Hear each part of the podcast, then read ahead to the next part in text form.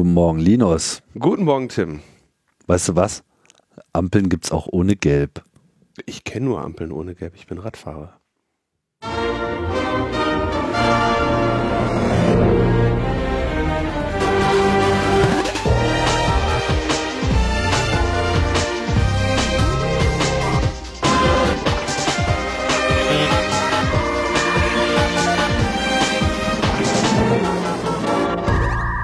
Logbuch Netzpolitik Nummer 442 vom 10.10.22. Schöne Zahlen sind das.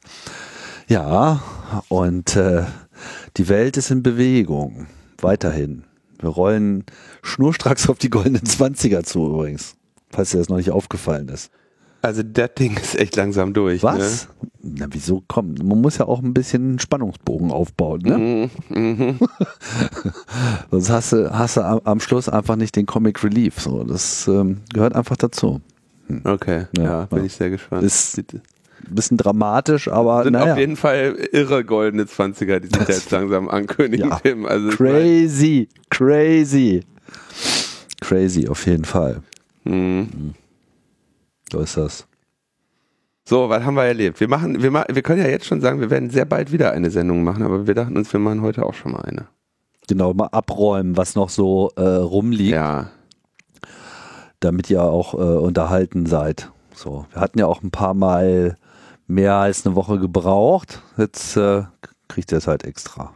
Jetzt ist wieder Winter, jetzt ist es, jetzt fühlen wir uns wieder einsam, jetzt zieht es uns wieder zueinander und ja, ich muss mir bald einen dicken Pulli im Studio anziehen irgendwie oder äh, ich drücke dir doch nochmal auf den Gashahn. Nee, wir, wir, podcasten ja nur, damit die Rechner warm werden. Funktioniert ja bei diesen modernen Geräten auch nicht mehr so richtig. Ja, ja das stimmt Warum natürlich. Ist bei dir? Also ich habe jetzt hier 17,5 Grad, das geht gerade noch so. Also ich weiß nicht, wie warm ist, ähm, weil die Heizthermostate was also äh, nicht realistische Werte anzeigen. Mhm. Aber äh, ich heize nicht. Das so. Smart Home Gedöns bringt einen auch nicht weiter in der Krise. Na, doch, heizt, heizt genauso nicht wie ein analoges Thermostat. Also, na, schon. Also ich, ich bin mal gespannt, wie lange das wirklich ohne Heizen funktioniert. Aber ähm, was ich jetzt mal gebastelt habe, ist tatsächlich so konsequente Umsetzung von Presence. Also dass halt auch so andere Spielereien, die nicht notwendig sind, ausgehen oder auch kleinere Lichter, die halt normalerweise einfach um äh, angehen, wenn es dunkel wird, dass die halt auch äh, nur an und nur an sind, wenn ich da bin. Deko frei durch Weihnachten durch. Ne, ne, wenn ich da bin, will ich die Deko schon haben. Ich muss ja was sehen. Also ich muss ja schon was sehen. Jetzt kommt. Macht mal Putzlicht an.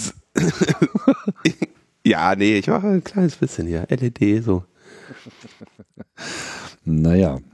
Tja, sieht, sieht, es ist wirklich sehr schön alles. Frieren für den Weltfrieden auf jeden Fall. Mhm. So, was haben wir denn auf der Uhr heute? Gar nicht so viel. Ja, wir haben natürlich, natürlich das äh, Böhmermann-Thema. Mhm. Böhmermann hat, äh, hat eine Sendung gemacht, haben wahrscheinlich die meisten auch gesehen. Ähm, zumindest haben, haben einige Leute darauf auf Twitter sich gefreut, dass wir uns damit auseinandersetzen werden. Und ja, ich sag mal so, ich glaube, ich äh, komme da zum äh, leicht differenzierteren Schluss zu. Aber ja, ich habe es mir Kurzgeschichte, auch angeguckt. Hm. Die Kurzgeschichte äh, oder die kurze Zusammenfassung, ich will jetzt gleich, gleich gehe ich da im Detail drauf ein.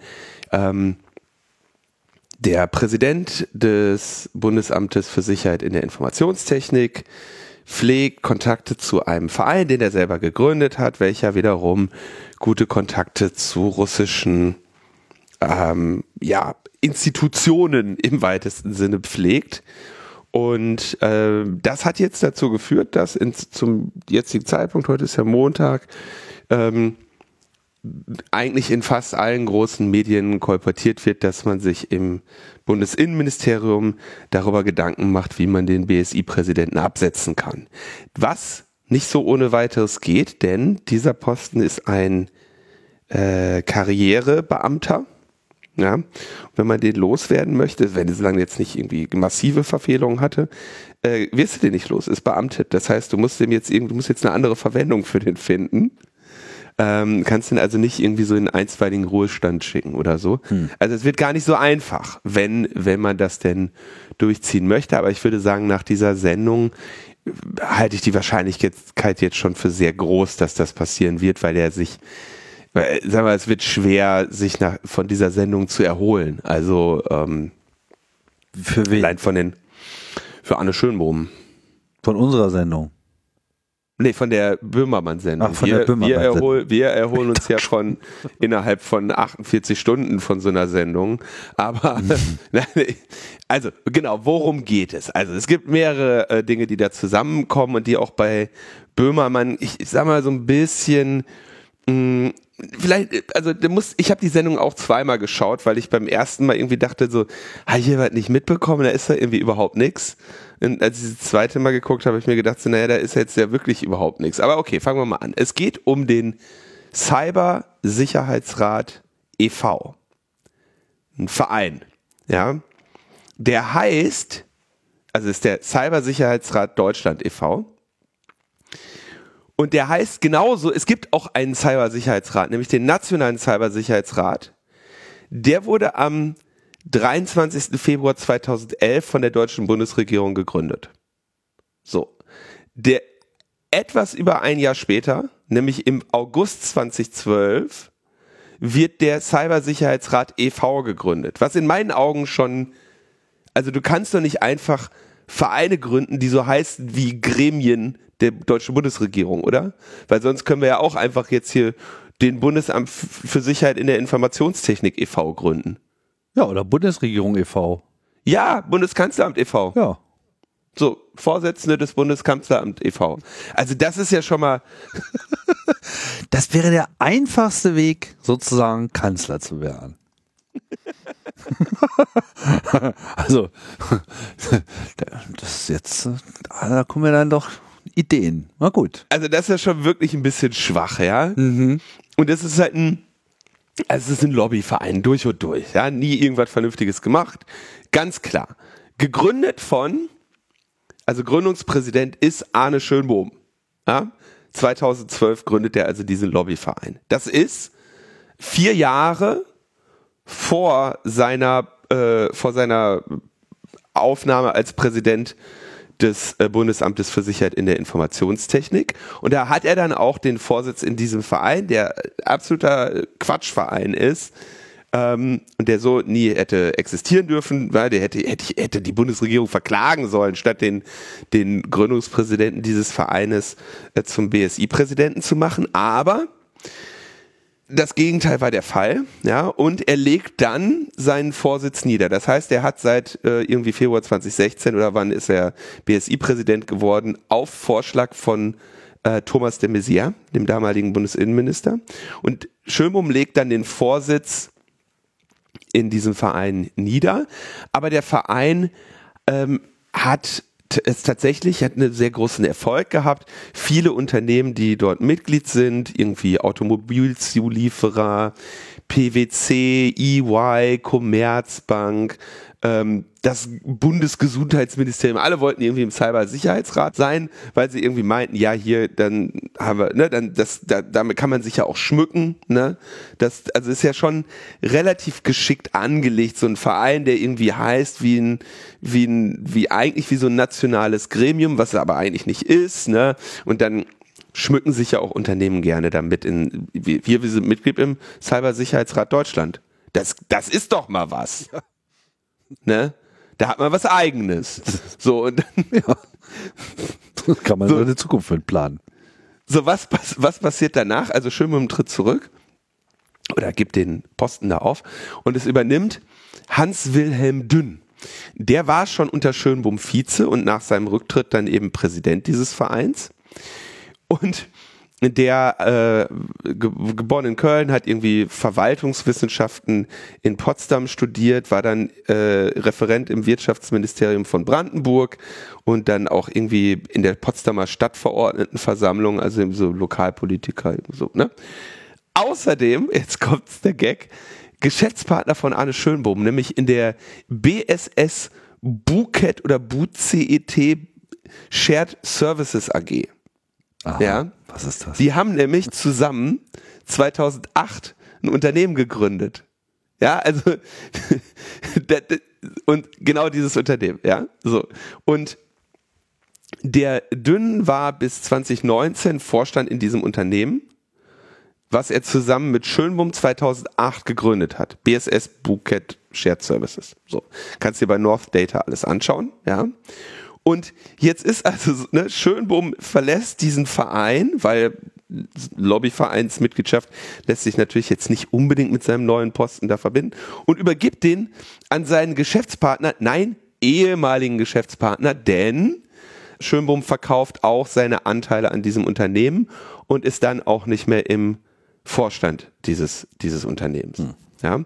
Also der musste natürlich für seinen neuen Job äh, ein paar Sachen äh, aufgeben und äh, die hat, die hat der äh, Hans-Wilhelm Dünn dann eigentlich so ein bisschen schön weitergeführt. So.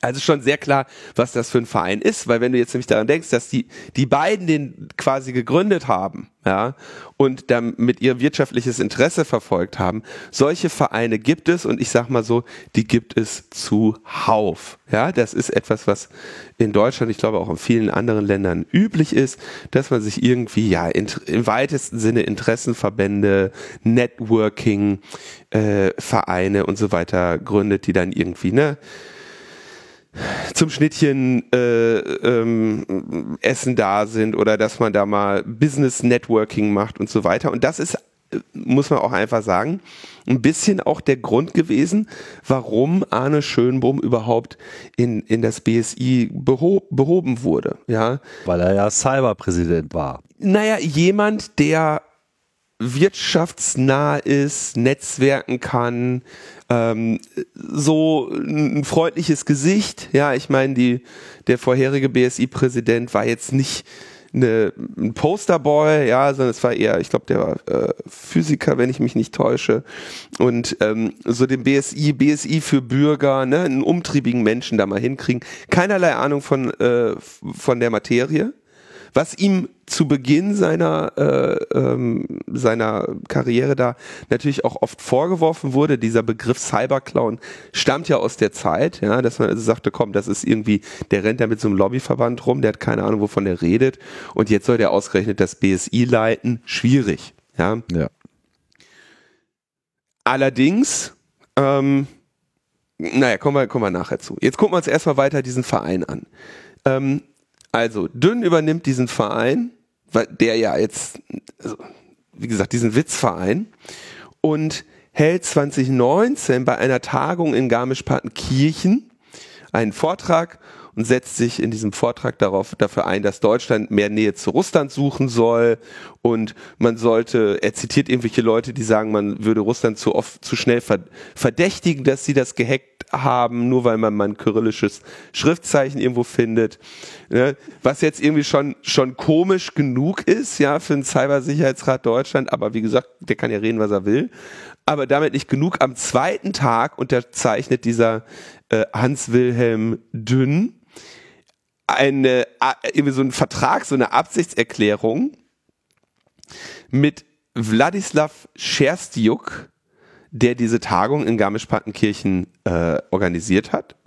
Und da geht es um die Umsetzung von Beschlüssen des UN-Sicherheitsrates bezüglich der friedlichen Nutzung der Informationstechnologie.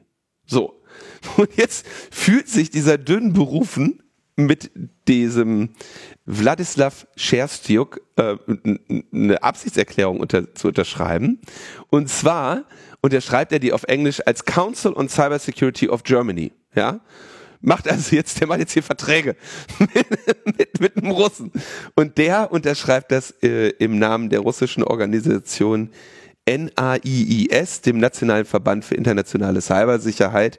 Das ist auch so eine ähnliche Organisation, in diesem Fall gegründet von der äh, staatlichen Universität Lomonossow in Moskau und ein paar anderen staatlichen Stellen. Ja, wer ist jetzt dieser Scherstjuk? ja. Jahrzehntelang KGB-Kader, Generaloberst AD und ähm, war Generaldirektor des auf äh, elektronische Überwachung spezialisierten FAPSI, FAPSI, ein Nachrichtendienst, der dann später in den FSB integriert wurde. Hm. Der war also für die Ab Abhöraktivitäten Russlands jahrzehntelang verantwortlich und ist natürlich mit staatlichen Stellen weiterhin sehr gut vernetzt. Äh, so, also ich meine, was reitet, also dieser Dünn scheint wirklich. Ja, vor allem, was, ich meine, dieser Verein hat ja erstmal jetzt, meine, der tut jetzt zwar in seinem Namen ja, sehr staatstragend, aber ist ja erstmal nur ein scheiß Verein. Was, was bringt das, dass er jetzt eine Absichtserklärung mit Totaler diesem Witz. Vogel äh, macht? Also wozu? also es ist natürlich so, es waren damals, und das war auch 2019 schon Thema, dass halt, also viel, die deutschen Sicherheitsbehörden waren sich ziemlich sicher, dass diese Tagung eben einen nachrichtendienstlichen Hintergrund hatte, ja.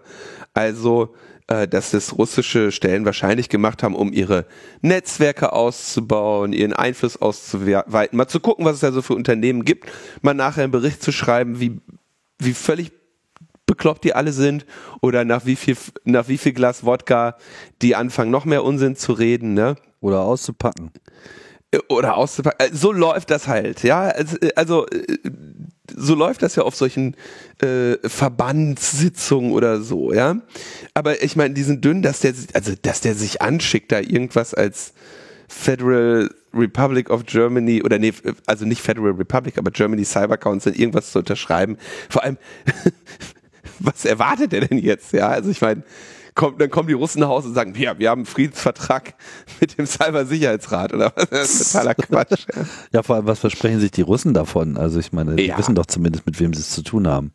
Äh, äh, totaler, also der, der, der scheint da wirklich, äh, also der, dem, dem scheint der wirklich, also relativ, der Name ist Programm. So. Ja, ich frage mich nur, ob der sich jetzt sozusagen damit selber aufwerten möchte. Also was, was für einen Zweck hat denn so eine Erklärung? Der fragt, also ich glaube, wenn du den heute fragen würdest, weiß er das selber nicht. Er wurde ja 2019 damit auch konfrontiert ähm, und hat dann so ungefähr dazu gesagt, dass äh, ja er mit mit mit allen relevanten Akteuren spricht in seiner Rolle äh, als äh, Präsident des Cybersicherheitsrates. Ja. Und das ist total lustig, wie so ein Mhm. Naja, und er hat, Russland schmiert ihm dann auch noch weiter so ein bisschen Honig um, um, ums Maul. Er war nicht zum Beispiel Wahlbeobachter in Russland. Ach, wirklich? Ja. Hat er was auf gesehen? Einladung, auf Einladung des russischen Parlaments war der da, ja, mhm. also der Duma. Ähm, nicht etwa als Mitglied der OSZE-Delegation. Ja, also es gibt Wahlbeobachter in Russland, ja, die werden aber dann von der OSZE dahin geschickt. Und es gibt halt die Wahlbeobachter in Russland e.V. So, und da sind halt irgendwie. Man gründet jetzt einfach zu allem den passenden Verein. Nee, aber also der, der, der ich habe das jetzt ne, die waren, da waren Leute von der FPÖ, von der AfD, also FPÖ sind die Faschisten in Österreich, AfD sind die Faschisten in Deutschland, Front National sind die Faschisten in Frankreich, Lega Nord und Forza sind die Faschisten in äh, Italien und UKIP, das UKIP ist doch die äh, UK Independence Party, ne? Also mhm. Also die Vollidioten in, in Großbritannien. Genau, das sind die Faschisten in Großbritannien. Sind, so, ja. Äh, und ne, alle EU-kritisch und Russland mit denen war der dann da, ne? Mhm. Die wurden halt. Dann war außerdem noch 2018 äh, rühmte er, also im, äh, später im gleichen Jahr, ne? Also ähm, Wahlbeobachter in Simbabwe für, für die Association for Free Research and International Cooperation, AFRIC, äh, die eben auch als mit russischen Propagandaspezialisten äh, eng verwoben gilt. So. Jetzt passiert 2019 deckt Kontraste, diesen ganzen Kram auf. Ja, das ist alles Wasser unter der Brücke von 2019. Also Russland, sagen, Russland positiv klingt ja so ein bisschen wie Corona positiv. Ne? Ich frage mich, ob es da auch eine passende App gibt. Irgendwie so die, die Russland-Warn-App. Das kommt gleich, das kommt gleich.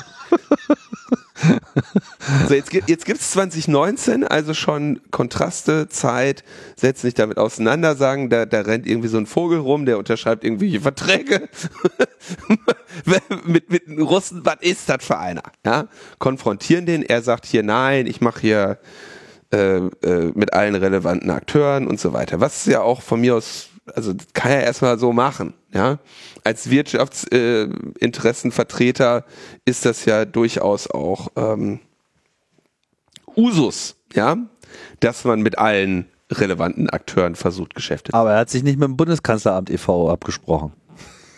Ja. der, der Vereinsname war schon weg. Also es ist wirklich absolute Witzfigur. Ne? Aber nochmal, ne, diese, dieser Verein, der ist ein Witz seit seiner Gründung und das war ja nun mal schon bekannt, als Schönbohm äh, BSI-Präsident war, war wahrscheinlich sogar seine, also sein Ticket, ja. Mhm. So, jetzt äh, Konsequenz über diesen, von diesem Bericht 2019. Ich weiß nicht, wann genau das äh, passiert ist, aber Schönbohm hat dann seinen Mitarbeitern im BSI die Weisung erteilt, dass sie mit dem Cybersicherheitsrat Deutschland e.V. keine öffentlichen Auftritte abliefern sollen. Also distanziert sich schon davon, ja, ähm, ge gewissermaßen. Also nachdem er eben sieht, dass sein ehemaliger Geschäftspartner ähm, ein bisschen ja zu, zu viel Wodka getrunken hat. So. Aber da ist Schönbohm, wie gesagt, aus diesem Verein schon längst raus. Ja? So, jetzt tritt in diesen Verein, was ein Lobbyverein ist, ja, wo, wo die natürlich auch über jedes Mitglied wahrscheinlich zufrieden sind, weil jedes Mitglied muss wahrscheinlich irgendeine Form von Mitgliedsbeitrag zahlen und stärkt natürlich durch die Anzahl der Mitglieder den, den, den, den Wert dieses Vereines, ja, oder auch diese Bedeutung dieses Vereines. Und da tritt ein die Protelion GmbH, und zwar im Juni 2020. Ja, Juni 2020, vor also etwas mehr als zwei Jahren, tritt die Protelion GmbH in diesen Verein ein. Ich weiß leider jetzt gar nicht ganz genau, wie viele Mitglieder dieser Verein hat, aber es werden wahrscheinlich nicht wenige sein. Äh, Cybersicherheitsrat.de oder was? Mhm. Ja, da kommt eine HTTP. Weiß nicht, eine Mitgliederliste haben die, glaube ich, gesucht gar nicht, oder? Über uns Mitgliedschaft. Vorteile an Mitgliedschaft. Ne, also, guck mal, hier, das sieht man. Vorteile an Mitgliedschaft. Erster Vorteil, Zugang zum Vereinsnetzwerk inklusive Entscheidungsträgern aus Politik, Wirtschaft, Wissenschaft und Gesellschaft. Ne? Also ganz, ganz klar. Einbindung in das internationale Netzwerk bestehend aus Köpfen der Cyber Communities. Also, siehst schon Bescheid, ne? Und dann jetzt den Leiter des Präsidialbüros, das ist, also die haben sich da, glaube ich, irgendwie echt einen totalen Quatsch irgendwie aufgezogen, können sich aber offenbar sogar ein, eine Adresse in äh, Columbia in den USA leisten. Ja, in Moskau haben sie keine. Es gibt übrigens eine äh, Mitgliederübersicht des Cybersicherheitsrats mhm. Deutschland. Komischerweise aber ja. nicht mehr auf der aktuellen Webseite, wohl aber noch im Google Cache. Aha. Äh, ich zähle mal so grob durch. Das sind immer so hier vier pro Zeile. Drei, vier, fünf, sechs, sieben, acht. Was muss das hier mal laden? 19, 11, 12. Das ist gar nicht so uninteressant. Ich lese mal vor. Einfach die Namen mhm. hier, die meisten kenne ich nicht. Abatis, Acronis, AIG, Ancura, Assecur, Aurasec, also so diverse Buden. Mhm. Avira, Avenga, also solche Startup-Namen. Bayer AG, BDO, Bernstein Group, Bird und Bird, Blacknet, Warte, du bist jetzt erst bei B-Tim, ne? Das geht noch ein bisschen ja, länger dann, oder? Äh, oder wo du es sagst, aber jetzt wird schon interessant hier. Bo Irgendwann kommt jetzt C, dann kommen die ganzen Zahlen. Ja, jetzt kommt aber erstmal Botschaft von Spanien. Dann kommt, ich springe mal ein paar, Bundesministerium für Gesundheit. äh, Kobalt, habe ich doch auch schon mal gehört. Commerzbank Continental. Ich lese jetzt mal nur die vor, die ich so ein bisschen kenne, aber jetzt äh, liefert leider der Cache äh, nicht mehr. Sorry, also das geht hier Okay, also doch schon relativ viele, ne? Ja, also wenn das bis D schon 16 sind, dann ist die Liste lang. Hm? Aufnahmebeitrag 1000 Euro, Jahresbeitrag zweieinhalb. Wenn du jetzt sagst, die Liste ist lang, dann weißt du, der Film hat, äh, der, der Verein hat äh, relativ viel ähm, relativ viel Möglichkeiten, ja. Aber okay, jetzt, jetzt, und zu diesen Mitgliedern des Vereines, die also zweieinhalbtausend äh, oder dreieinhalb im ersten Jahr und äh, zweieinhalb für jedes Folgejahr zahlen, ist jetzt die Protelion GmbH. Und die ist Tochterunternehmen des russischen Cybersecurity-Unternehmens AOA Infotex. Und die hieß auch vorher Infotex GmbH, hat sich nur umbenannt. Und dieses Infotex wurde 1991 von Andrei Chapchaev gegründet. Der hat zuvor ein Jahrzehnt in der Forschungsabteilung des KGB gearbeitet äh, und hat äh, dann äh, äh, irgendwie vor kurzem vom Putin per Dekret, von Putin persönlich, den russischen Verdienstorden für das Vaterland verliehen bekommen, weil er eben 30 Jahren äh, oder weil er zu 30 Jahren äh, Tätigkeit von Infotex ja, also das, das heißt irgendwie, ja, vor, vor kurzem, ne? Also wenn er 91 gegründet hat, hat er also irgendwie im Juni 2021 für 30 Jahre Infotex äh, den Verdienstorden für das Vaterland bekommen, nachdem er, bevor er dieses Unternehmen gegründet hat, beim KGB war. Kannst du jetzt auch ungefähr vorstellen, warum der diesen Orden bekommen hat, ne? Also es ist jetzt selten, dass ein Präsident jemandem zum 30-jährigen Firmenjubiläum Verdienstorden ähm, gibt, ja. Und dieser äh, KGB, ehemalige KGB-Offizier Andrei Chapchaev war auch in Deutschland der Chef von Infotex, bevor das Unternehmen dann 2022 in Protelion GmbH umbenannt wurde. So, dann gibt's natürlich Berichte, äh, der, also muss man also jetzt nicht so viel Mühe vergeben, der also Infotex bzw. Protelion enge Beziehungen zum russischen Geheimdienst unterstellt. Und auf dem, auf ihrer russischen Webseite werben sie auch damit, dass sie Lizenzen von SFB, also dem russischen Geheimdienst, und FS Tech, einer äh, eher technischen Behörde, nutzen. So, also es ist relativ naheliegend, dass dieses Unternehmen ähm, mit den Sicherheitsprodukten, die es ja vermarktet, irgendwie sehr eng mit Russland zusammenarbeitet. Das steht und deshalb auch unter Beobachtung des FBI. Hm. So. Jetzt. Wann sind die dazu gekommen? 2020 mhm. sind die da. Jüngst. Ja. Und jetzt sagt der Dünn, ja, die haben sich in dem Verein nie nennenswert eingebracht. Ich kann mir auch vorstellen, ich glaube nicht, dass das scheint mir jetzt nicht irgendwie so ein basisdemokratischer Verein zu sein, ehrlich gesagt. Ich glaube, das ist eher so ein Verein, äh, wo du ähm, bezahlst und äh, dann wirst du auch informiert. Zu den Veranstaltungen eingeladen, jetzt, genau. genau. Auf zwei Veranstaltungen waren die. Ähm, und auch das ist jetzt nichts Neues, ja. So. Und jetzt kommt das einzige Neue, was man jetzt, was Böhmermann jetzt bringt. Jetzt hat der Schönbohm ja eigentlich schon 2019 oder wann gesagt, Leute, im eigenen Haus, ne, haltet euch bitte von diesem Cybersicherheitsrat Deutschland e.V. fern. Nachdem der eben öffentlich in der Kritik war, weil der dünn irgendwelche Sachen unterschreibt. So. Und jetzt wird, er, wird dieser Verein zehn Jahre alt, den Schönbohm ja selber gegründet hat. Und er wird dann angefragt, ob er denn nicht vielleicht eine Festrede äh, halten könnte.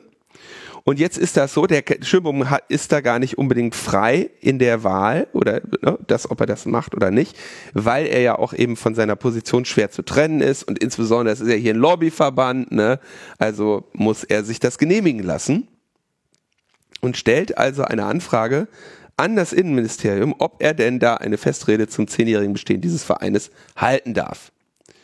Und diese, äh, dieser Antrag wird geprüft oder was auch immer und wird am Ende genehmigt von Staatssekretär Markus Richter, dem sogenannten Bundes-CIO. So, und jetzt geht er zu dieser Veranstaltung, hält wahrscheinlich einen freundlichen Vortrag und twittert dann äh, sowas wie herzlichen Glückwunsch zum Zehnjährigen, lieber Cybersicherheitsrat Deutschland e.V. Ihr erfüllt eine wichtige Funktion als Impulsgeber und Austauschplattform, um Awareness und Management Attention für das Thema Cybersicherheit zu schaffen. Habe mich gefreut, die Keynote zum zehnjährigen Jubiläum mit etwa 300 Teilnehmenden in Berlin halten zu dürfen. Ich wünsche dem Präsidium und den vielen Mitgliedern gutes Gelingen für die kommenden zehn Jahre und taggt außerdem noch Manuel Höferlin von der FDP, der auch da ist. So. Und das ist jetzt das Einzige, was, was der Schirmum sich hat zu Schulden kommen lassen seit äh, 2019, beziehungsweise seit Gründung dieses Vereines, die, was ich denke, absolut nicht in Ordnung ist. Nur genau dafür hat er ja, also dafür hat er sich ja offenbar die Genehmigung von Markus Richter geben lassen. Jetzt wird die Sendung macht natürlich, äh, also Böhmermann-Style macht natürlich sehr viel Wind und sagt dann hier, der Cyberclown ist ein Risiko für die deutschen kritischen Infrastrukturen und so weiter. Und pff, also ich, ich meine, also da ist nichts bei, was man nicht vorher wusste, ne? Dass dieser Verein irgendwie fishy ist, war allen klar. Übrigens, nach äh, Medienberichten, die einzigen, die damals 2019 ausgetreten sind, äh, oder von denen ich es weiß, es sind vielleicht noch andere ausgetreten, waren der Bund der deutschen Kriminalbeamten. Denen war das ein bisschen zu heiß. Die haben sich überlegt, was, nee, äh, wir treten aus in Reaktion auf diese Enthüllungen von Kontraste und Zeit, die übrigens auch nicht ohne sind. Ne? Nur jetzt ist halt die, und natürlich hat Schönbohm damit echt einfach mal ein sehr schlechtes Gespür bewiesen, dass er überhaupt bei seinem ehemaligen Geschäftspartner und Gründungskumpel von diesem Verein zum Zehnjährigen spricht, nachdem er weiß, dass dieser Laden echt äh, problematisch ist. Aber sag mal, also der Schirmum, ja, ist Netzwerker, also Net People, People, People Netzwerker, kein Techniker, muss er für den Job aber auch nicht notwendigerweise sein, ja. Er hat sich aus den hat sein Haus machen lassen, aus den, aus den Entscheidungen da eher rausgehalten. Das ist ein, ein klassischer Führungsstil, in der Regel sogar ein ziemlich guter, ja, weil wenn man sich da raushält, was die Leute machen, kommt vielleicht doch was Vernünftiges bei raus. Er sollte die äh, Beziehung zur Industrie verbessern, hat er gemacht. Kreis der Hoflieferanten der Bundesregierung ein bisschen erweitern, ansonsten das BSI nett aussehen lassen. Es ist ihm alles ganz gut gelungen. Ähm, ich glaube, das einzige, der einzige Fehltritt, der mir irgendwann mal aufgefallen ist, ist, dass er sich für Hackback ausgesprochen hatte, sonst fällt mir jetzt gerade nichts ein. Ja. Und jetzt stellt sich natürlich die Frage, was ist denn, wenn der jetzt weggeht, wer wird denn dann dahingesetzt? Ja, ich würde mir ja, ähm, ich meine, er war jetzt nicht bekannt dafür, die, die, die größte Widerborstigkeit gegenüber dem BMI zu zeigen aber er hat immerhin äh, schon so gezeigt, dass er für den Vulnerabilities Equities Prozess nicht zu haben ist. Vulnerabilities Equities ist das, äh, die, die Pro der Prozess, den die USA haben, wo sie sagen, äh, dass sie von Fall zu Fall entscheiden, ob ein Zero Day, von dem sie Kenntnis erhalten, ähm, öffentlich oder also ne, einer Responsible oder Public Disclosure zugefügt wird, zugeführt wird oder ob man das geheim hält, um es selber offensiv zu nutzen. Und das ist nach unserer Kenntnis mit dem BSI nicht zu machen, was übrigens wahrscheinlich auch der Grund ist, dass man diese CITES gegründet hat, ne? die äh, Behörde, äh, die, die, die, die illegale Behörde, die erstens Illegales tut und zweitens nicht, also einfach, die wurde einfach gegründet, ohne dass es ein Gesetz dafür gibt, was diese Behörde tun soll. Mhm. Und die Frage ist halt jetzt, jetzt feiern alle, ne, so, haha, äh, der Cyberclown ist weg und so. Aber machen sich nicht darüber Gedanken, wer als nächstes kommt. Wir haben gerade eine Innenministerin, die ähm, ähnlich fachfremd ist, sagen wir mal, wie der, wie der Arne Schönbohm und die sich gerade insbesondere in Bereichen der IT-Sicherheit ähm, von den dort dafür Verantwortlichen echt auf der Nase herumtanzen lässt. Insbesondere von Andreas Köhn, der da sehr viel länger sitzt als sie, der damals übrigens als äh, BSI-Chef äh, ähm, ja den kürzeren gezogen hat, ja, äh, hat glaube ich das falsche Parteibuch ähm, und der oder die, ich weiß gar nicht, ob der ein Parteibuch hat, aber auf jeden Fall die falsche Parteisympathie. Den haben sie damals nicht dahingesetzt. Der wäre von der technischen Kompetenz her sicherlich keine äh, schlechte Besetzung gewesen, hatte aber so eine bisschen blöde Vergangenheit beim BND und ähm, sitzt jetzt im Innenministerium und macht da ja, dem ist, glaube ich, inzwischen oder dem scheint im Moment relativ egal zu sein, wer unter ihm äh, Innenministerin ist. Ja.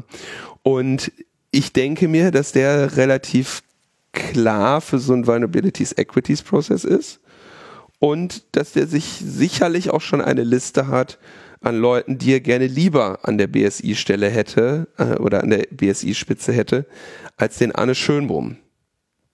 Insofern ähm, bin ich gerade nicht so unbedingt an dem Punkt, dass ich jetzt sage, ich freue mich jetzt darüber, was da gerade passiert. Ja, klar, das BSI hätte sicherlich einen noch kompetenteren Präsidenten haben können. Das BSI hätte sicherlich einen äh, ja, noch mutigeren Präsidenten haben können.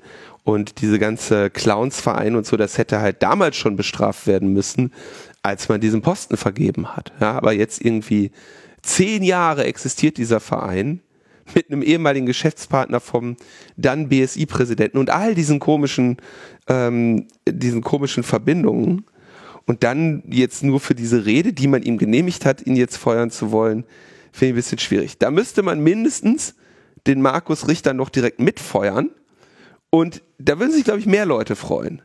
Muss ich ganz ehrlich sagen. Ähm, insofern, tja. Kannst du nochmal sagen, welche Rolle dieser Andreas Köhnen spielt? Also der ist Abteilungsleiter. Der spielt aktuell gar keine Rolle. Ja, also der spielt in der, in der off offiziell in diesem Fall keine Rolle. Aber wenn ähm, ein neuer BSI-Chef bestellt wird, äh, dann kann ich mir sehr gut vorstellen, äh, dass der Andreas Köhn da äh, durchaus mitspricht. Also welche Abteilung leitet er denn? Ähm, lass mich kurz schauen. Also Andreas Köhn ist Abteilungsleiter im Bundesministerium des Innern für Bau und Heimat. Davor war er Ministerialdirigent im Innenministerium. Davor war er Vizepräsident des BSI. Ja. Und ähm, ich will den jetzt auch gar nicht hier persönlich so äh, hervorzerren. Ja, ich weiß nur, dass er zum Beispiel sowas wie das IT-Sicherheitsgesetz äh, 1 und 2, das waren so seine Gesetze. Hatte ich, glaube ich, auch damals erzählt, dass ähm, er damals bei der Anhörung zum IT-Sicherheitsgesetz 2 war er da, obwohl es sein Geburtstag war. Ja, er hatte da äh, quasi noch so, hat, wollte sich dann da an seinem Geburtstag noch die Anhörung im Bundestag anschauen von seinem Gesetz. Ja, und äh, das ist technisch äh, durchaus ein kompetenter äh, Mensch. Politisch äh, stimme ich mit ihm jetzt nicht bei allem überein. Aber wie gesagt, ich will ihn ja jetzt gar nicht am Ende benennt den nächsten BSI-Chef. Also erstens. Ah, ich habe es gefunden. Er ist Abteilungsleiter CI für Cyber- und IT-Sicherheit.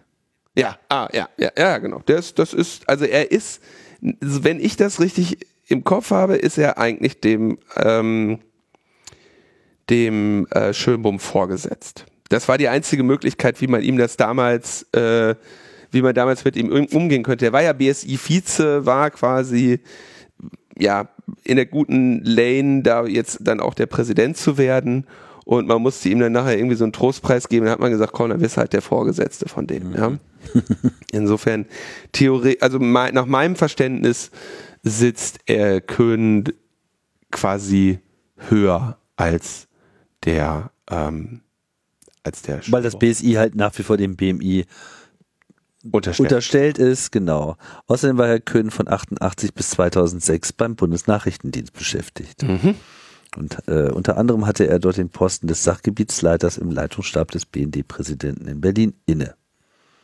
Ja, aber wie gesagt, ich will jetzt gar nicht so viel auf äh, Andreas Köhn nee, rumreiten, aber wenn ein neuer BSI-Chef, ne? wenn ein neuer BSI-Chef bestellt werden sollte, ja, wenn sie einen Weg finden, den Schönbum loszuwerden. Und ich habe ich hab das auch schon getwittert. Ich glaube, ähm, recht sicher wirst du den dafür nicht los. Also da müsste den, musst du den Markus Richter mitgehen lassen. Ja, weil der sicherlich wird der, wird der äh, Schönbum gerade mit einem Zettelchen oder einer E-Mail, wo ihm der Vortrag genehmigt wurde, äh, sitzen und sagen, Leute, was wollt ihr? Ja.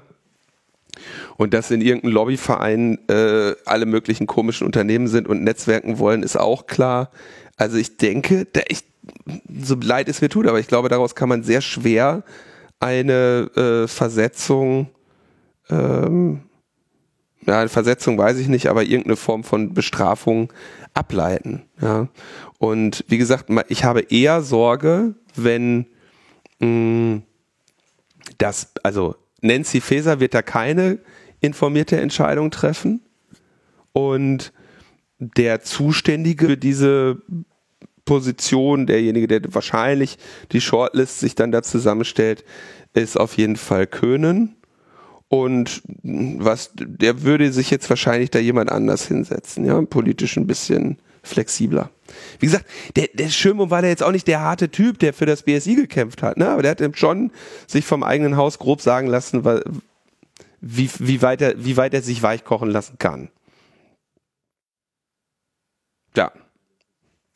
Also ich meine, das ist, also um es nochmal so zusammenzufassen, es gibt halt da irgendwie diesen Verein, der irgendwie eine Lobbygruppe ist, die irgendwie auf Cyber machen, sich genauso nennen wie so eine Bundesbehörde. Mhm. Und äh, der Typ, der den Laden gründet, wird dann irgendwann Chef vom BSI, mhm. kappt aber im Prinzip alle seine Verbindungen nach äh, in diese Vergangenheit so und äh, ist nicht mehr in irgendetwas beteiligt und ist auch kein Präsi mehr.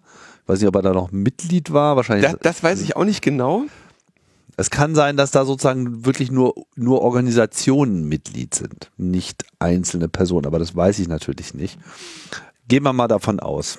Machen wir uns aber nichts vor, das ist sein ehemaliger Geschäftspartner, mit dem er diesen Verein da zusammen gegründet ja, hat. Der das ist natürlich schon irgendwie ja. fishy, aber ich meine, so sind halt irgendwie viele dann auch äh, miteinander verbunden und sicherlich ist das jetzt irgendwie auch nichts Neues.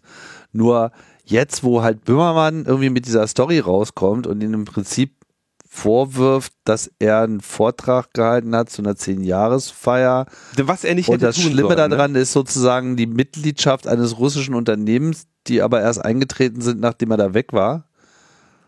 Ja, das Schlimme sind ja zwei Dinge. Erstens, dass der Dünn offenbar, äh, ne, also der scheint wirklich nicht ganz knusper zu sein mit dem, was er da macht, so, ne? Ja. Mm, und das aber schon seit 2019. Und das ist eben auch seit 2019 bekannt. Und deswegen hat ja Schönbrunn selber die, ähm, die Order damals rausgegeben, mit denen lieber nichts mehr zu, zuzusehen, dass man sich von denen distanziert. Und gegen diese eigene Order verstößt er ja jetzt eben ein paar Jahre später zu dem Zehnjährigen dieses Vereins mit der Rede, mit der Keynote zum, zum Jubiläum. Was er sich aber hat genehmigen lassen und was ja jetzt, sagen wir mal, irgendwie auch, naja, okay, also ich meine, hältst halt so eine Rede da, fünf Minuten. Also, ich, also ich finde jetzt nur sozusagen diese Reaktion auf diesen Böhmermann-Bericht von, vom BMI, finde ich halt irgendwie so, oh hoppala, da ist mhm, jetzt irgendwas mhm. Böses mit Russland. Ähm, obwohl die ganze Story irgendwie so richtig keinen kein, kein Fleisch hat. Ne? Ja, das ist wirklich, und wenn ich jetzt mal, ich meine, keine Ahnung, was kannst du ja ungefähr vorstellen, was ich sowas für Nachrichten kriege, ne? Und ich, also ich denke, der Schirmum ist jetzt ruiniert. Und es ist schon ziemlich. Also, also politisch demontiert, sagen mal Ja, so. politisch demontiert. So der, von dem Rufschaden wird er sich nicht erholen. Und ich bin mir nicht sicher, Ne? Also, ja, so, also, nochmal, der Verein ist ein absoluter Clownsverein. Den überhaupt gegründet zu haben, ist in meinen Augen schon ein eine schwerer Fehler, der ihn auch für die BSI-Präsidentschaft vollständig disqualifiziert hat. Aber die haben ja genau jemanden gesucht, der wirtschaftliche Netzwerke hat. Ja, die wollten ja so jemanden haben, also haben sie den auch bekommen. Und ähm, tja, also ich, äh, ich denke, wie gesagt, das Einzige, was sie ihm theoretisch vorwerfen könnten, wäre dieser Vortrag und den haben sie ihm selber genehmigt. Also weiß ich nicht, äh, mit welcher Begründung man den jetzt äh, rauswerfen will. Kann ich, mir, kann ich mir beim besten Willen nicht vorstellen. Das ist ja der Sohn von dem Jörg Schö Schönbohm. Ja, das ist auch noch ein Grund, den loszuwerden. Aber den, das war der auch schon immer. Dieser CDU-Hardliner äh, da. Tja. Also ich finde es wirklich, es ist, ja, ich glaube äh, nicht, das ist nichts, ja. Also, wie gesagt, ich werde mich jetzt hier nicht ähm, so, also ich, es gibt auf jeden Fall bessere Besetzungen für dieses Amt, ja aber ich bin mir nicht unbedingt sicher, dass jetzt unter Nancy Faeser und ähm, Andreas Köhn eine bessere Besetzung gefunden wird. Warten wir es mal ab. Ja. Und ich bin auch mal gespannt, ob sie nicht am Ende hingehen müssen, wohl oder übel, und sagen müssen, naja, der hat sich nichts zu Schulden kommen lassen. Ähm, dann können sie halt nochmal den, den, den, können Sie vielleicht nochmal den, den, den, den, den Shitstorm-Strahl auf diesen Cybersicherheitsrat lenken, wo er auch hingehört. Wie gesagt, absoluter Witz der Laden. Aber ich, also ich glaube, wenn ich da jetzt an seiner Stelle irgendwie in Unehrenhaft entlassen würde oder sowas oder in irgendeine, in irgendeine, ins, ins Archiv versetzt würde oder sowas, ja, dann würde ich äh, mich rechtlich dagegen zur Wehr setzen. Also ich meine, es ist auch sehr ungewöhnlich, das jetzt sozusagen dann auch so in die Nachrichten zu kolportieren, ohne jetzt auch gleich einen klaren Plan zu haben. Also ich meine, normalerweise, wenn man irgendwie so eine Versetzung ähm, durchsetzen möchte, dann weiß man auch schon, wer dann diese Rolle übernimmt. Also da, da fehlt mir so ein bisschen auch die klare Kommunikation von Anfang bis Ende. So, hier, es gab diesen Bericht, wir haben uns das mal angeschaut, dieser Aspekt gefällt uns nicht, deswegen denken wir, diese Person ist nicht mehr tragbar, deswegen haben wir jetzt folgende Maßnahme konkret auch eingeleitet und führen die jetzt auch bereits durch. Also aktueller Stand ist ja, wir prüfen das und werden dann die notwendigen Konsequenzen ziehen. So. Ja, aber warum äußert man sich dann zu diesem Zeitpunkt denn überhaupt? Äh, pff, ja, weil man gefragt Panik. wird. Ne? Aber äh, ich glaube, für, warte mal, für diese Woche muss das doch gewesen sein, war ähm, BSI-Lagebericht. Das ist ja das große Ding. Einmal im Jahr gibt es einen BSI-Lagebericht. Ne? Da wird die Lage der Cybersicherheit in Deutschland berichtet. Das ist, äh, was weiß ich, 50 bis 80 Seiten oder sowas, ja. Und dann äh, fassen so ein paar Fälle zusammen und dann wird immer gesagt, ja, ist unverändert scheiße oder sowas, ne? Und dann meistens äh, äh, werde ich dann auch noch in die Tagestau Tagesschau oder Tagesthemen bestellt und muss da was zu sagen. Und das äh, war auf jeden Fall für diese Woche angekündigt. Und dieser Termin wurde, wenn ich das jetzt richtig verstanden habe, abgesagt. Ja, wurde er. Ja. Also da lässt man sich echt, ja, das ist echt interessant. Böhmermann übernimmt jetzt hier die Rolle des Spiegel. Ja, also ich, ja, also ich, ich sage, ich, ich eher Sorge, wer da als nächstes kommt, weil, und da muss, da müssen jetzt, ja, muss man auch mal ganz klar sagen, da müssen jetzt die äh, Digitalpolitikerin bei Grüne, FDP, ähm, die ja an der Regierung beteiligt sind, echt aufpassen, dass Nancy Faeser da jetzt nicht irgendeinen aus der, ne, von der Liste holt, der äh, super aussieht und ähm, dann aber am Ende eben nicht für ein unabhängigeres BSI eintritt, was ja eben auch das Ziel war, ja. Und wir dürfen nicht vergessen, wir leben hier in einer, äh, wir leben hier gerade in einer Zeit, wo wir über Chatkontrolle und Vorratsdatenspeicherung diskutieren. Ne? Wir leben hier in einer Zeit, wo gerade das BSI, das wird hier jetzt auch natürlich niemanden gefreut haben, ne? diesem Gematik-Vorschlag äh, die Zustimmung versagt hat, genau oder versagen wird, genauso wie der äh, äh Bundesbeauftragte für Datenschutz und Informationsfreiheit. So, der ist jetzt weit davon entfernt, ein großartig unbequemer Typ zu sein. Ne? Aber am Ende muss man einfach sagen, hat er hier was äh, richtig übel falsch gemacht. Und da ist, äh, kann man, muss man sagen, ja, hat er, aber das halt schon vor, vor mehr als zehn Jahren oder vor, vor zehn Jahren. Und äh, wenn man ihn da, wenn man ihm das damals nicht zur Last gelegt hat, dann kann man es auch heute nicht machen. Tja, so sieht's aus. Naja, gucken wir mal, wer da demnächst äh, auserkoren wird und wie äh, die Posse noch weitergeht. Ich habe so den Eindruck, da kommt noch irgendwie noch mehr Fleisch für uns zum Kichern. ich bin mal sehr gespannt, ja. Und diesen, also dann sollte man natürlich wirklich auf zusehen, dass man die, also dass man diesen Cybersicherheitsrat Deutschland e.V. jetzt echt mal abwickelt. Das ist, das war schon immer wirklich ein absoluter Scherz. Aber BSI-Chef, wäre das nicht was für dich? Ja, äh, würde ich drüber nachdenken. Ja, aber da müsste ich mir auch äh, anschauen. ich meine, mal, äh, so beim Innenministerium beschäftigt zu werden? Meinst du, das wäre was für dich? Ich würden mich ja jeden, jeden Morgen untersuchen. Was ich, können wir mal in ihren Rucksack gucken? Na, also, also, mir fällt auf jeden Fall ein Posten ein, den wärst du dann wahrscheinlich los. das solltest du ja, dir gut, gut überlegen. Wegen der Russlands Connections wäre es halt ein bisschen haarig, ne?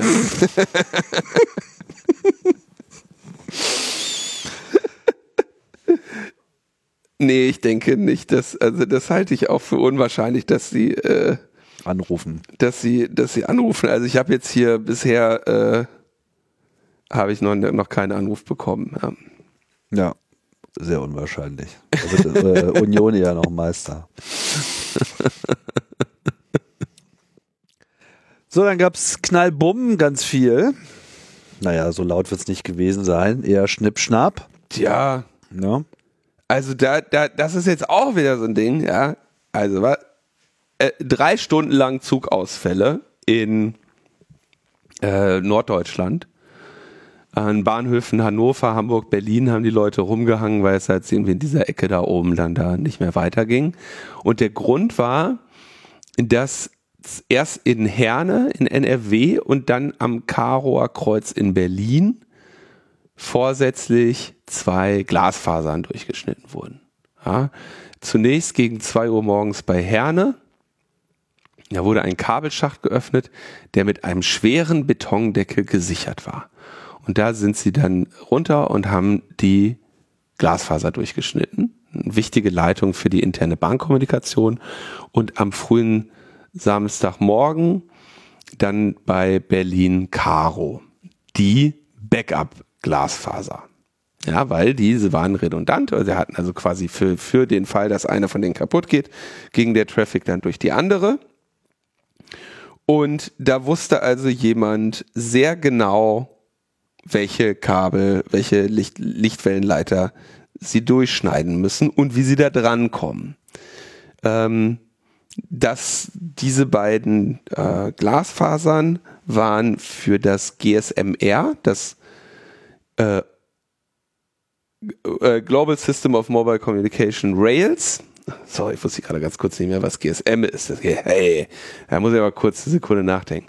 Ähm, GSMR, also ein GSM-artiges System, also zellenbasiertes, äh, nicht GSM-artig, ist einfach GSM, ja, ist also zellbasiertes Funknetz, wo dann so die Züge durchfahren können und die Kommunikation zwischen Zug und Infrastruktur findet darüber statt. Also irgendwie erlaubte Geschwindigkeit, Signalzustände, Weichenzustände, so die ganze Telemetrie, die bei so einem, bei so einer Zugfahrt äh, im Rahmen der Sicherheit und Ordnung des Zugverkehrs anfällt. Ich weiß nicht, du hast doch auch mal so ein äh, CRE-Überzug Sicherheit gemacht. Ich weiß nicht, ob der GSMR auch eine Rolle gespielt hat. Das kann sein, aber die Sendung war eigentlich nicht besonders gut. Die muss ich irgendwann nochmal neu machen. Okay.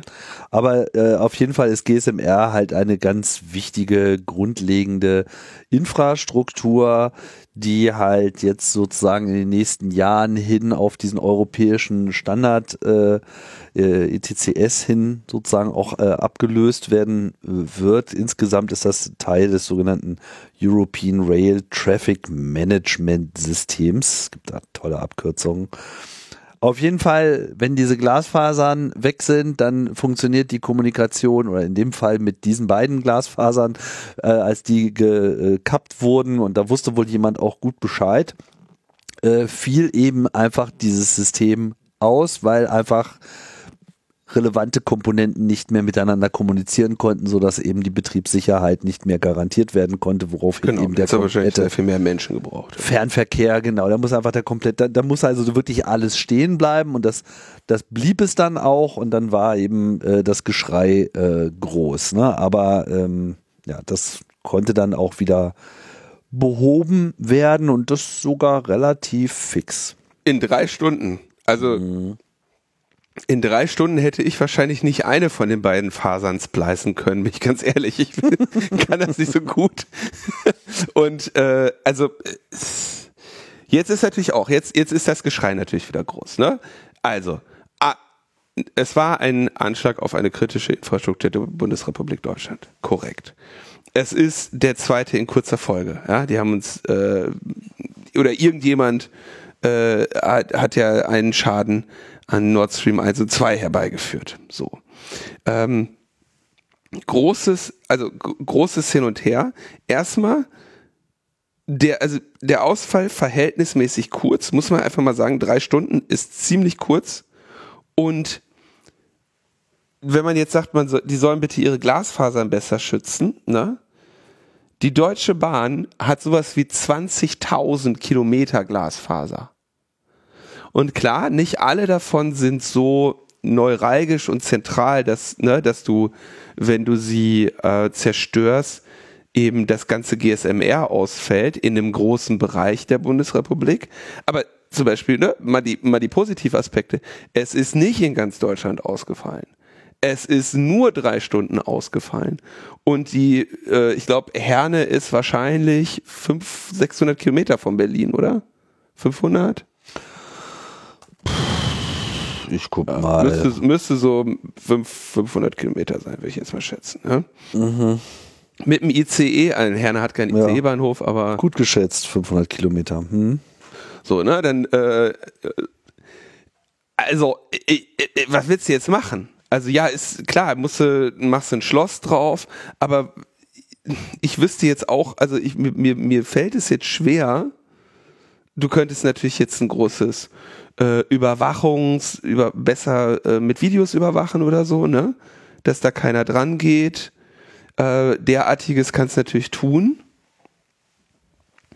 Aber so, dann, also will jetzt hier nicht doof klingen, ne? aber muss ja mal irgendwie sagen, okay, dann überwachen wir jetzt mal über, weiß ich nicht, wie viele, ähm, also wenn er einmal quer durch Deutschland, was ist das? Wahrscheinlich so 800 Kilometer oder sowas oder 900 Kilometer von Süden nach Norden, dann quer durch. Also müsstest du so ein paar hundert Kilometer oder ein paar tausend Kilometer musst du einfach kritische Fasern haben. Davon hast du zwei, wie sie es ja hier haben, ist ja, ist ja eigentlich schon mal sehr gut, ja.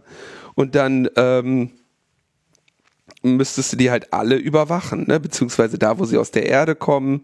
Klar, kannst jetzt Kameras hinstellen, aber an ja vielen. Stellen kommen die, hilft dann auch nichts, wenn die ganze Zeit, die machen die Graffiti-Sprüher schon weg, die Kameras, ja, da müssen die, müssen die, äh, Also, ich- um, um festzustellen, wo, äh, dass ein Problem ist und das, äh, wo dieses Problem ist, kann man ja die Glasfasern auch selber benutzen. Man merkt das ja im Prinzip auch sofort, wenn diese durchtrennt wird. sind, ist ein, Und man kann halt auch auf einer Glasfaser relativ schnell herausfinden, wo das Problem ist, indem man halt einfach einen Längentest macht. Inwiefern sowas existiert und äh, also in automatisierter Form existiert, entzieht sich meiner Kenntnis, aber das ist sozusagen schon machbar. Man kann jetzt schon, das hast du ja im Prinzip auch schon gesagt, aber man kann durchaus jetzt mal applaudieren, dass das sozusagen nur drei Stunden äh, den gesamten Verkehr durcheinander gebracht hat. Und die eigentliche Frage ist ja, lässt sich das in irgendeiner Form noch besser mitigieren? Ja, also im Genau. Sinne von äh, entweder verhindern. Verhindern kann ja nur bedeuten,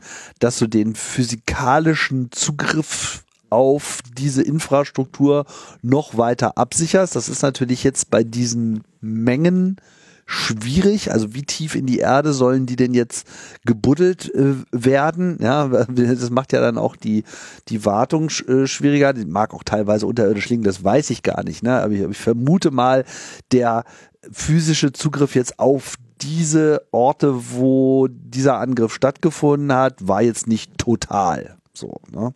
Und wäre er äh, es gewesen, hätte es vielleicht auch noch andere Orte gegeben, wo man im Prinzip denselben Schaden hätte ähm, herstellen können. Ich meine, es ist ja auch interessant, es ging ja auch gar nicht um eine totale Zerstörung, weil dann wäre ja, sagen wir mal, eine Bombe zum Beispiel sehr viel nachhaltiger gewesen, weil ich glaube nicht, dass ich das dann so ohne weiteres in drei Stunden hätte fixen lassen können.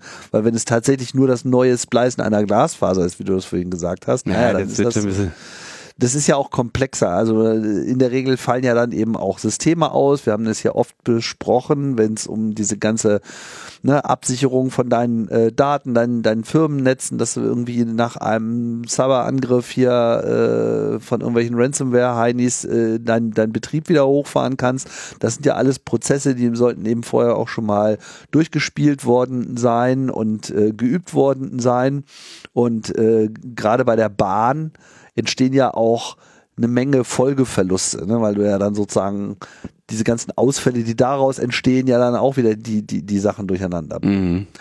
Naja, also insofern ähm, sehen wir nur jetzt natürlich grundsätzlich die Verwundbarkeit solcher Systeme. Ja, wir haben hochkomplexe Systeme, um unsere hochkomplexe Infrastruktur auch effizient betreiben zu können. Und überall da, wo es hochkomplex wird, äh, entsteht natürlich auch, also vergrößert sich die Angriffsfläche ganz automatisch. Ja, und ich, also, pff, ich meine, ich habe, ich sehe das jetzt, also, du hast wahrscheinlich noch sehr viele andere Punkte. Was, worüber man sich natürlich mal Gedanken machen sollte, ist, das muss man ja doch erstmal wissen. Und die größere Sorge, die ich mir eigentlich mache, ist, mh, hm, woher weiß das jemand, ja? Dass sie sich, also eine Gruppierung, sei sie jetzt politisch oder also vielleicht sogar militärisch motiviert, ja. Woher wissen die das? Und wie schaffen, also, ne, und woher, woher wissen die es vor allem auch so genau, dass die wirklich sagen, okay, pass auf, da und da müssen wir hin, ja, und diese Zeit irgendwie äh, Samstag, also zwei Uhr nachts in Herne, Samstagmorgen in Berlin, deutet ja sogar auch so ein bisschen darauf hin, dass dazwischen eine Autofahrt lag, ja. Sonst hätte sie es an, an beiden Stellen gleichzeitig gemacht. Also das ist alles schon so ein bisschen, also größere, macht mir eher größere Sorge, wie, wie verbreitet dieses Wissen ist. Gleichzeitig hat die Bahn wahrscheinlich eine riesige IT-Abteilung mit äh, Unmengen an Menschen, die da mal gearbeitet haben, weitergearbeitet haben und so weiter, ähm, so dass wahrscheinlich dieses Wissen auch in den, äh, wenn du dann noch irgendwelche externen Mitarbeiter und Consultants nimmst, dieses Wissen wahrscheinlich bei ein paar tausend Leuten ist, ja. Ja. Also da, geheim halten kannst du das nicht.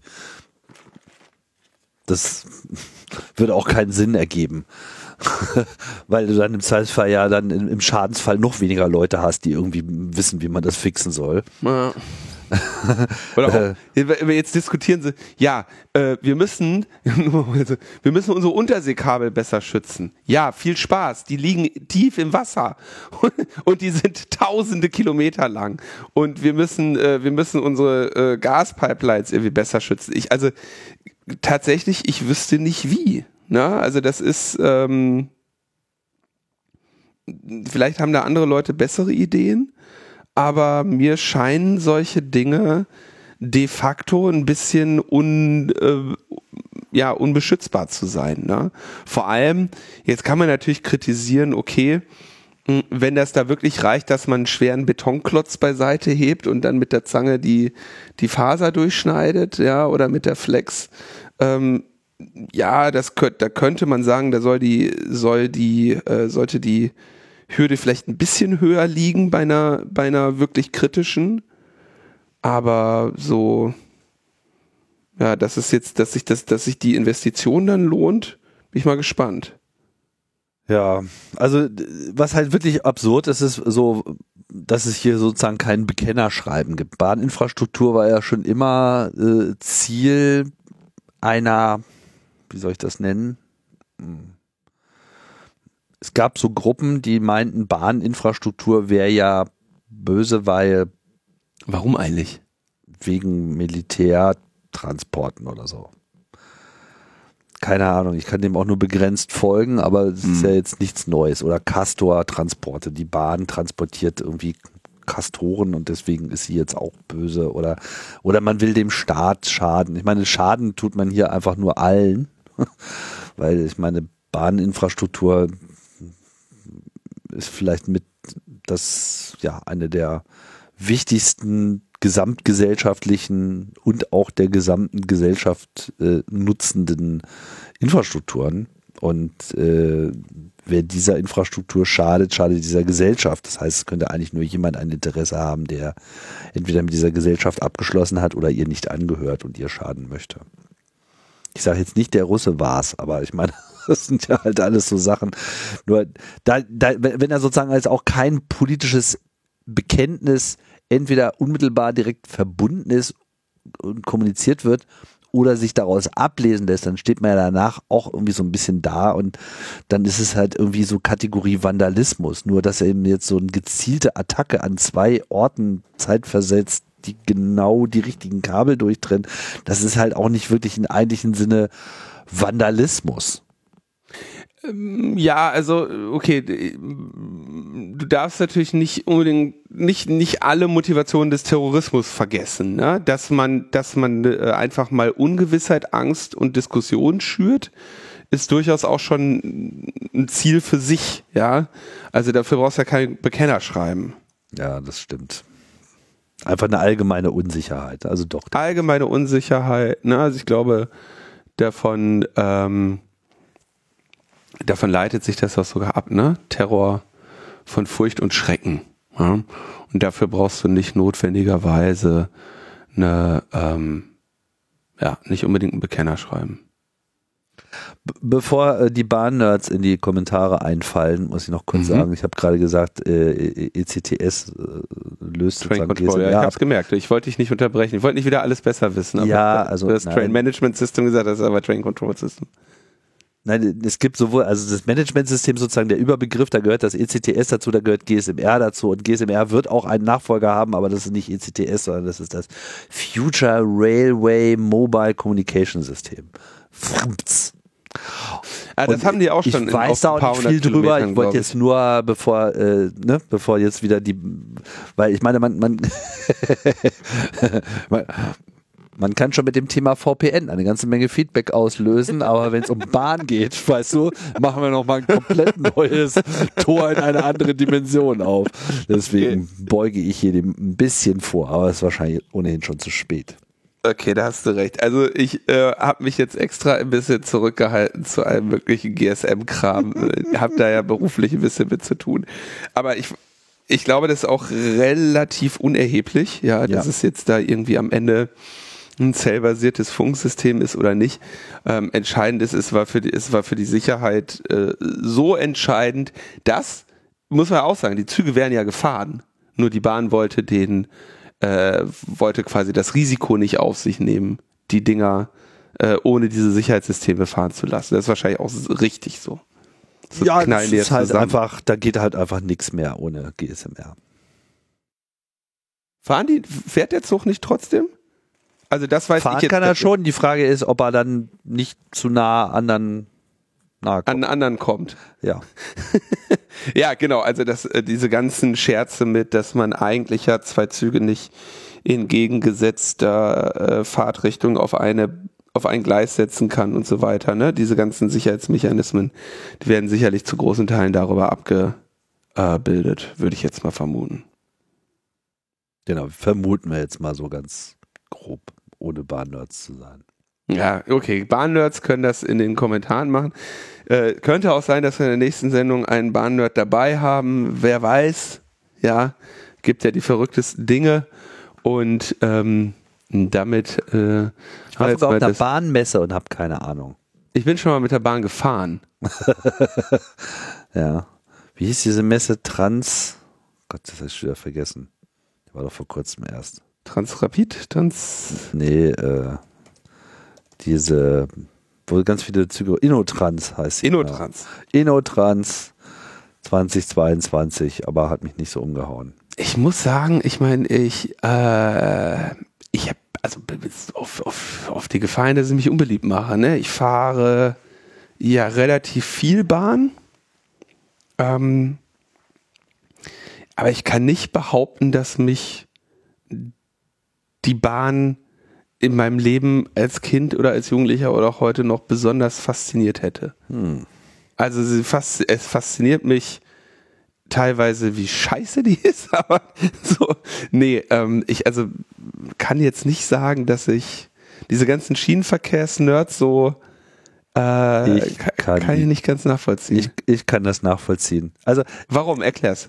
Naja, ich meine, zunächst einmal handelt es sich einfach bei der Bahn um ein hochkomplexes System, was einerseits schon sehr alt ist, ja, aber auch in gewisser Hinsicht Unglaubliches leistet.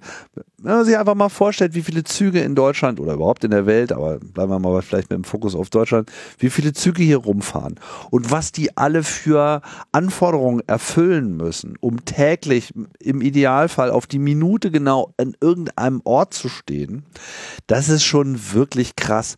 Und allein schon so, ähm, ich hatte mal mit Leuten zu tun, das ist schon eine Weile her, die auch nur so diesen Aspekt Fahrplan äh, sozusagen als Thema hatten. Ja, also wie macht man überhaupt einen Fahrplan, dass alles aufeinander abgestimmt ist, dass, dass sozusagen für jeden immer ein Gleis frei ist, dass alles rechtzeitig kommt, dass da noch genug Luft drin ist, wenn irgendwas passiert und es passiert ja die ganze Zeit irgendwas. Heute ist mal das Wetter, dann sind wieder 20 Selbstmörder unterwegs. Also du musst ja mit, mit allem Möglichen rechnen.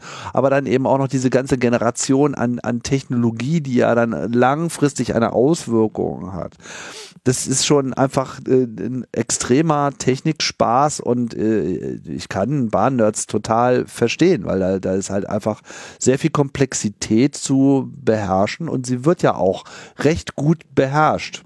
So, das muss man ja mal sagen. Und ähm, insofern habe ich da höchstes, äh, höchsten Respekt auch davor. Und auch als ich auf dieser mhm. Innotrans rumgelaufen bin, auch wenn jetzt, sagen wir mal, für mich selbst nicht so viel dabei war, weil ich da nicht so äh, drin war und alles, worüber hätte ich mal ein bisschen schimpfen wollen, gab es irgendwie nicht die richtigen Ansprechpartner.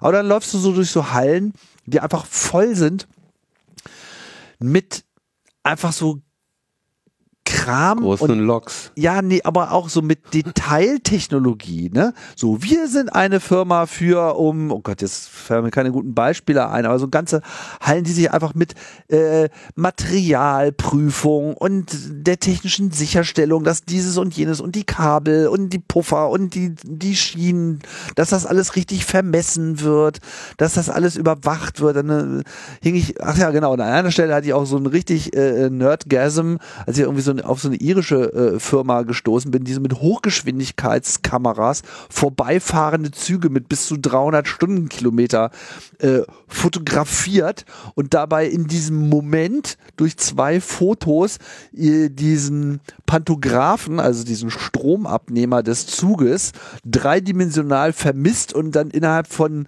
äh, kürzester Zeit herausfindet, ob mit dem was nicht in Ordnung ist. Wenn er irgendwie abgenutzt ist weißt du? Und solche äh, irre. Ja, das ist ja alles cool. Ich will ja jetzt auch nicht sagen, dass das nicht stimmt, aber äh, das ist nicht, dass da, dass das nicht spannend ist, aber was ich oder dass das auch, dass das jetzt langweilig wäre, bei der Bahn zu arbeiten oder so, ne? Aber ich verstehe nicht, warum ich mich in meiner Freizeit jetzt noch damit auseinandersetzen soll. Ja, weil, also, weil du nicht so viel Freizeit hast und musst dich ja die ganze Zeit mit Netzpolitik rumschlagen. Das, ah, man kann ja auch nicht alles machen. Kann man, aber tragisch scheiß genug. Also die einzige, die einzige Bahn, die mich, die, die tatsächlich, also ich bin ja schon, warte, welche Bahnen haben mich fasziniert? Ähm, also Shinkansen, pünktliche Bahn, faszinierend. Mhm. Äh, das fand ich spitze. Ja. Ähm,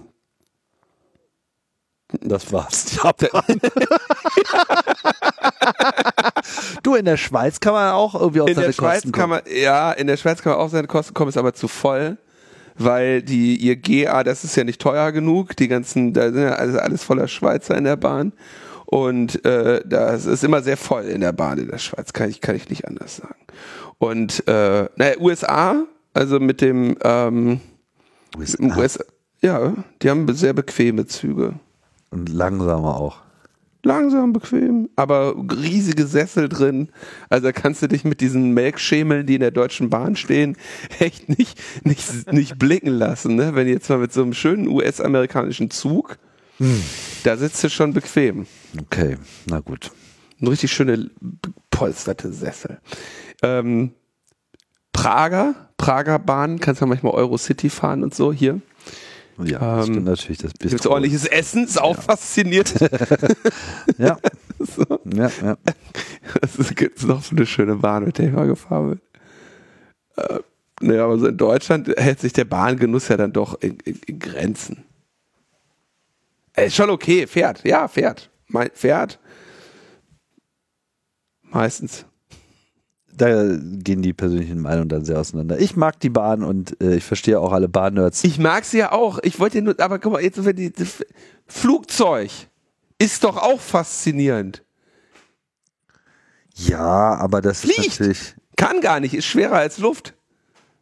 So aber das, das, da, da verstehe ich, dass Leute sich damit auseinandersetzen. Leute ein, ein Leben der Bahn widmen. Klar, das ist einfach, man versteht nicht die Kings äh, von allen, aber die haben meistens eine Berechtigung.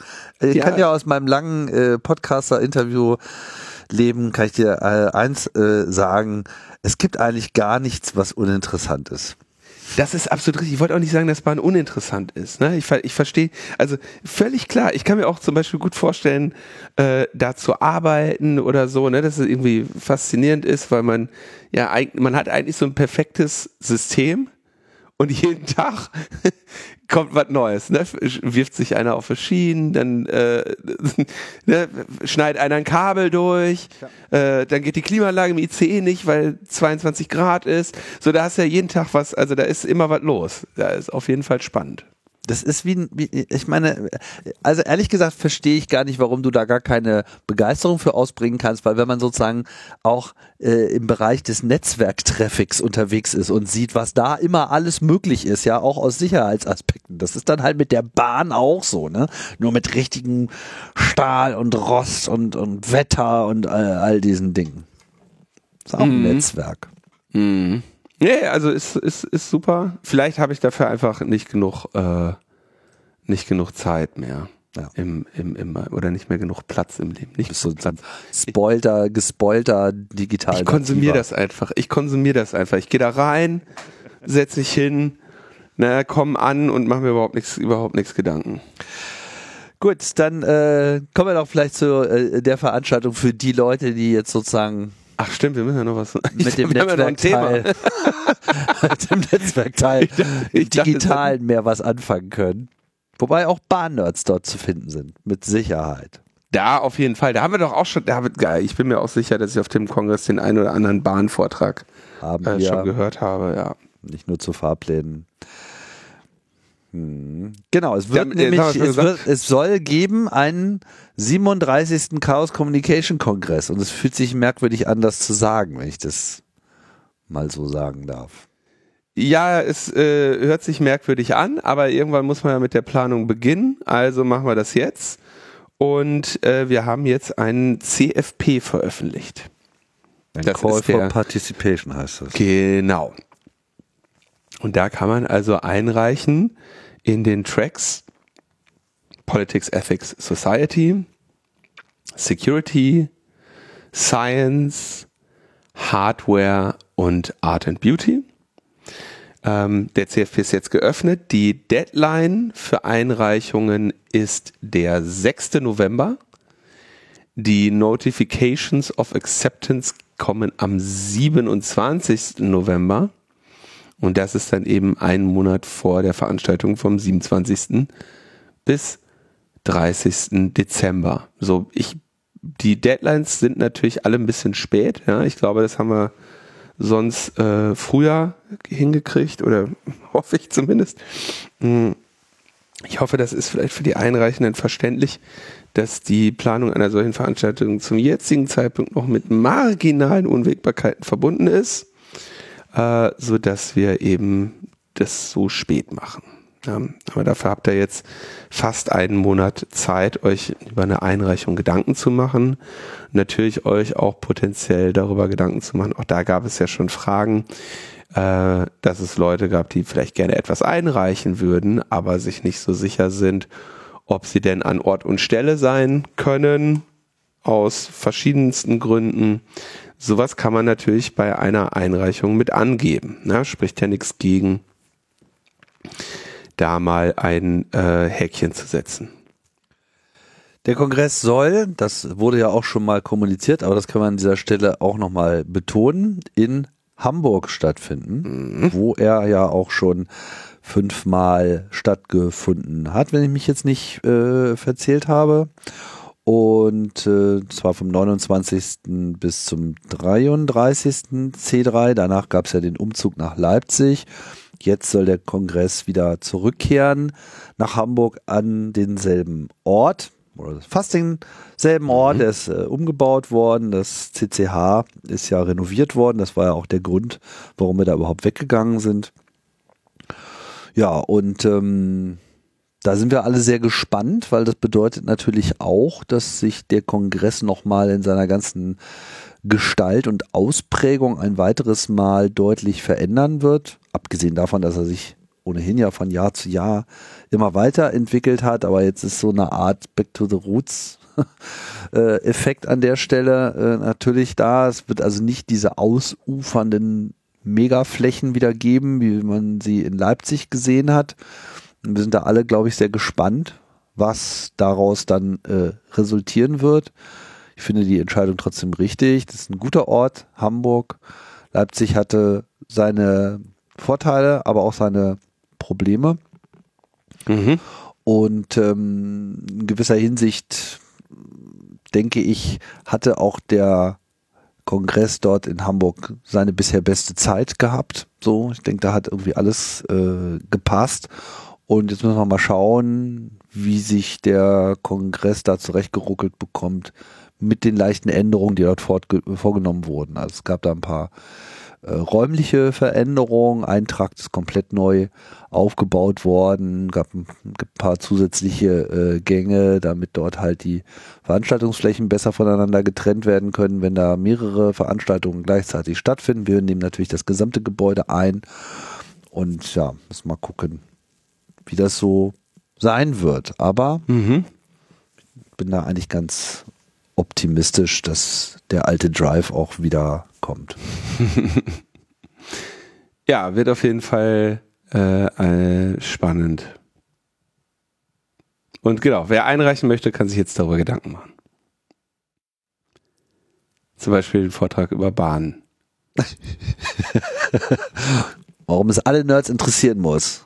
Genau. Die Komplexität des Bahnsystems. Den Talk, den hätte ich gern. Den würde ich mir. Würd ich, ich will ja nicht sagen, dass es nicht, nicht komplex wäre.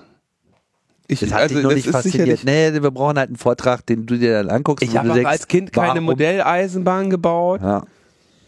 Ich hatte eine Benjamin Blümchen Kassette mit Eisenbahn. Fand ich ganz gut.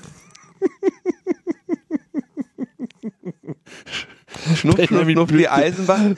wer will, wer will mit nach Glückstadt Bildungsauftrag nicht erfüllt. Doch, der wollte. Ja, aber der konnte dich ja nicht mitreißen. Benjamin Blümchen als Lokomotivführer hatte ich. War so. Mal gucken, ob es das noch gibt. Loco. Sowas, so, sowas stirbt aus und dann ist es nie wieder irgendwo zu finden. Du weißt doch, wie die Welt ist. BenjaminBlümchen.de mhm. Als Lokomotivführer. Nummer 34. Dein Elefant mit viel Türe gibt's auf, gibt's auf CD. 6,49 Euro. MC. Man, geht, man kann das noch auf Kassette kaufen. Geil. Ja. Oder als MP3. Ich kaufe das jetzt als MP3. So. In dann hörst du dir mal an und dann gucken wir nochmal, wie du so zum Bahnsystem stehst. Vielleicht. Auf dem Bahnhof in ja. Neudorf ist eine Dampflok-Ausstellung. Die wollen sich Benjamin und Otto auch anschauen. Sie sind begeistert von den wunderschönen alten Loks und steigen ein. Es ist jedoch ziemlich eng und da passiert ist, Benjamin verhakt sich mit dem Rüssel in den Hebeln und die Dampf, Lok dampft mit ihnen davon. So sieht's aus. Wie das wohl ausgeht. Ein Elefant im. ja. das höre ich mir jetzt an, das kaufe ich. Wobei ich guck mal noch schnell bei The Pirate Bay. Ich habe das ja schon mal gekauft. Ne, ich, ich habe das ja. Ich, also ich hatte Na? die Kassette. Die habe ich wahrscheinlich sogar noch. Du forderst sozusagen nur deine dir zustehende Sicherheitskopie an. Touré im, Touré im Zoo. Nee, das ist ein Wii-Spiel. Nee, muss ich kaufen. das heute nicht mehr. Du musst dann immer wieder bezahlen. Nach zehn Jahren ist alles vergessen. Echt? Nee, mir, also Moment, wenn ich, wenn ich die Kassette habe, meinst du nicht, dass ich das Recht habe? Die, Was ich meine, ist jetzt vollkommen unerheblich. Ich sage ja nur, du kennst doch die Welt. ja. Ah, jetzt muss ich mich hier registrieren. Mach das gut, mal. Äh, wir können ja in der Zwischenzeit schon mal Tschüss sagen, äh, Genau, während du weiter äh, recherchierst. Das war hier eure Kurzausgabe vom Anfang der Woche. Und wie gesagt, wir werden demnächst noch was nachlegen. Deswegen heute mal sehr übersichtliche Themenvielfalt. Und wir erwarten eure Bahnkommentare und freuen uns schon drauf. Und dann hören wir uns in ein paar Tagen wieder. Bis dahin. Ciao, Tschüss. ciao.